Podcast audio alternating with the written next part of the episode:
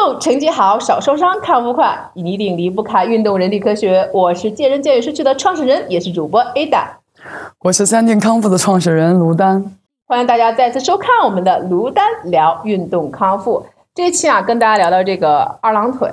其实我平时有这个有翘二郎腿的习惯啊，跟卢老师做节目我都不敢翘了，因为我的一个粉丝啊，也是我的一个健人健语社群的一个粉丝，说说他呀。平时也喜欢翘这个二郎腿，他无意中啊看了一篇文章，说说翘二郎腿啊后果很严重，对身体的损害非常大。他一下就觉得哇，有这么严重吗？哦，所以赶紧说来说问问卢老师，说这个翘二郎腿到底会有什么样的严重后果？我也特别想问卢老师，他到底会有什么后果？哇，当然很严重。翘二郎腿啊，首先就是第一，姿态不雅观，咱也不文明，也不礼貌，对不对？就是说，还有一个就是对身体的危害和影响。这个不管男女啊，如果你想啊，这个我们最重要的这些组织零件，对不对？都长在身体的内侧。那如果我长期这样翘着二郎腿挤着它，是不是影响血液循环？那男生呢，就容易得嗯前列腺炎，然后还有一些什么嗯某某地方湿啊，就是说会生病啊这种。那女生就更是了，就容易造成就是崩漏带下呀，这些就是。经期腹痛特别严重，为什么？因为你翘二郎腿之后，我们的骨盆就会造成一个单侧的旋转，然后呢，还有脊柱的侧屈、颈椎、肩颈的不适。你看，我给大家演示一下翘二郎腿会是一个什么样的状态啊？我我要转过来给大家演示一下。我现在是平稳的坐在这里，横平竖直，下巴对着前方。我现在想翘二郎腿，但我的目标人物还在我的前方。你这样看，我的肩也是平的呀，对不对？那我的头也是正的呀，对不对？所以你这一旦你看我的骨盆整个角度方向，你看这侧臀部露出的位置跟这侧臀部露出的位置是不是全都变了？那我又为了保证正着对着我前方，我是不是这样拧着？那你看我的肩膀，我要现在这个角度下来之后变成什么样子？我就是一个这样的样子，是不是看上去很怪怪的？这就是你坐下时候样子呀。这个就是我们做出的样子，所以说，你一旦翘了二郎腿之后呢，我们的骨盆单侧的旋转呀，脊柱的转过来呀，高低肩呀，肩膀呀，这样就全来了。你看我这样像个什么？像不像一个受气的小丫鬟？就是这个角度，其实你你在对方的眼中就是一个这样的形态，长而长之就就会形成对身体整个就最严重的，甚至会导致静脉曲张，然后下肢下肢神经的受损，然后导致。有的甚至就会静脉曲张长到腿的前侧，会变得很严重。嗯，其实这样一讲的话，我觉得翘二郎腿不好，那我们就不翘就好了。但是，但是我我这个粉丝就说了，哎，我从网上查了，知道它不太好啊，我就觉得，哎，我我不翘了。但是他觉得我不翘不行，我不翘不会做了，就已经很难受了。那这是怎么办？是这什么原因？卢老师建议你换一条腿翘，就是说他已经。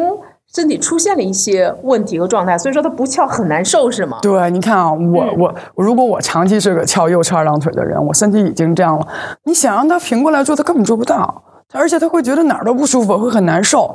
说你这个，万一让他改变一个方法，就真的是第一选择一定是换一条腿翘啊！真是啊，我跟 开玩笑。呃，不是不是，一定是换一条腿翘。为什么这么讲啊？是这样。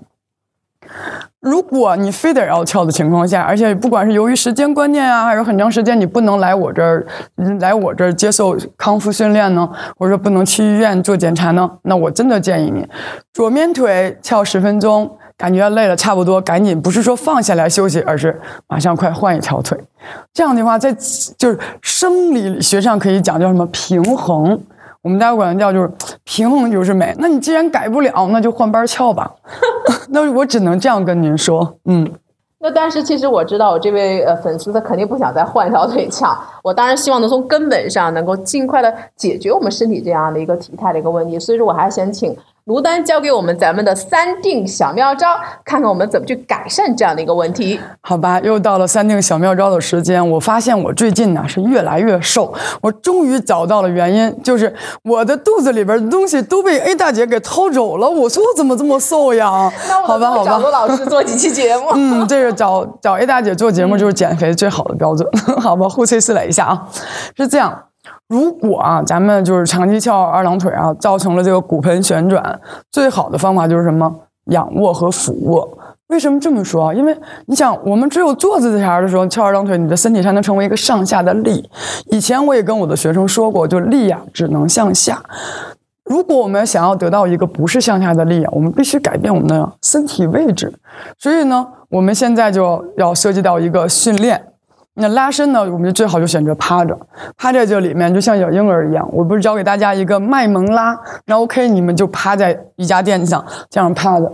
又不耽误你看电视，又不耽误你卖萌，是吧？还很可爱，可以拉伸放松一下前群肌肉，因为总坐着，我们劳累了一天也不舒服。那我们如果采用训练呢，就是要增加臀部的力量，就蹬身的力量。你看这个角度，咱们是不是屈了，对不对？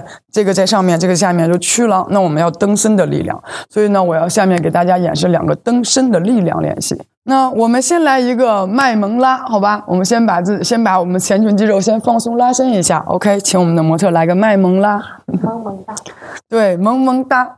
先来一个，先来一个这个拉伸整个前裙上身的肌肉，因为长期做了一天嘛，这一节肯定会更加的紧张。假设我们拉了一到三分钟了，已经拉伸好了，也已经拉伸好了，好放下，我们做一个。如果我们是一个长期翘右侧臀的那个，那你的右侧就被拉得特别长。那我们是要增加一个蹬身的力量。